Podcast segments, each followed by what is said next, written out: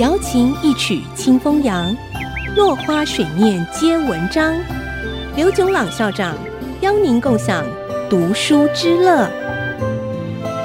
这里是爱惜之音 FM 九七点五，欢迎收听《落花水面皆文章》，我是刘炯朗。今天我们谈成本定价以外的策略。我们讲了好几个例子，商品的价格是除了成本的考量之外，还有其他的考量。今天我们再讲两个例子。第一个是按照顾客的心理来定价。上面讲了许多定定价钱的方法，主要还是由卖方按照成本、目的或者策略来定定价格。对顾客的心理琢磨不多，虽然在任何一个定定价格的方法背后，都隐藏着顾客是否有需要、愿望、经济能力和冲动去接受那个定价的考量，而这些又会受到产品本身的通路、分配、促销这些因素的影响。不过，仍然有些例子是纯粹从价钱的数字。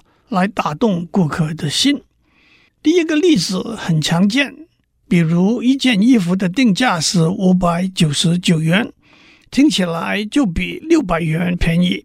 回家向老婆报账的时候，还可以含糊地说才五百多元。第二个例子是商店里所有商品都是单一价格，或只有两到三个价格，例如台湾的十元商店。日本的百元商店，首先就塑造出这是一个有许多价钱低廉商品的地方的形象。其中有些商品可能只值八或九元，却同样能够以十元的价格卖出去，这叫做产品线定价 （line pricing）。第三个例子是大减价，照原价九折、八折甚至一折出售。至于原价到底是怎么算的，往往也说不清楚。某一个百货公司大老板曾经说过，一年三百六十五天，差不多有两百六十天都在想办法找出一个大减价的理由。下面一个例子是按价值定价，按照顾客心中或者大众心中的产品价值来定价，这个叫做按价值定价。Value-based pricing，采纳价值定价策略的主要因素是可以获取较大的利润。适合使用价值定价策略的情境包括：第一，在心理上、情绪上，顾客对产品的价值有比较高的评定，例如名牌衣服和手表，不但可以炫耀身价，还有增值的可能。过年买的梅花开得好。会带来一年的好运。做生意的人往往高价抢购。第二，产品是针对少数特殊顾客的利基市场。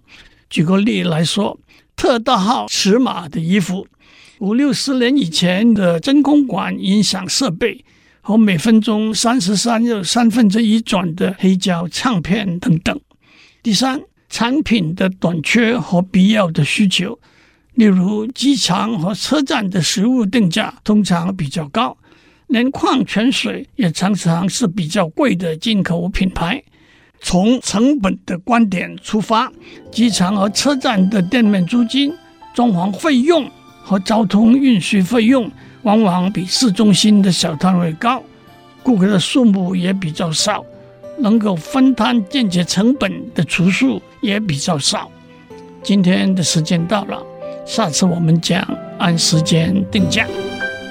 落花水面皆文章，联发科技真诚献上好礼，给每一颗跃动的智慧心灵。